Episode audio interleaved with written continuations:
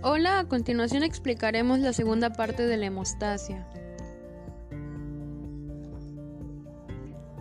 La hemostasia secundaria o bien la cascada de coagulación. La vía extrínseca o vía tisular es uno de los principales responsables de la hemostasia en las zonas del daño vascular. Además, se conoce desde hace tiempo que esta proteína está implicada en procesos inflamatorios, trombóticos e incluso angiogénicos.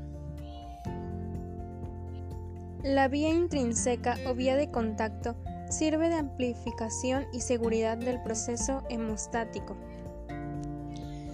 Esos polímeros de fibrina forman una malla en el, en el tapón plaquetar, constituyendo el coágulo de, de fibrina definitivo.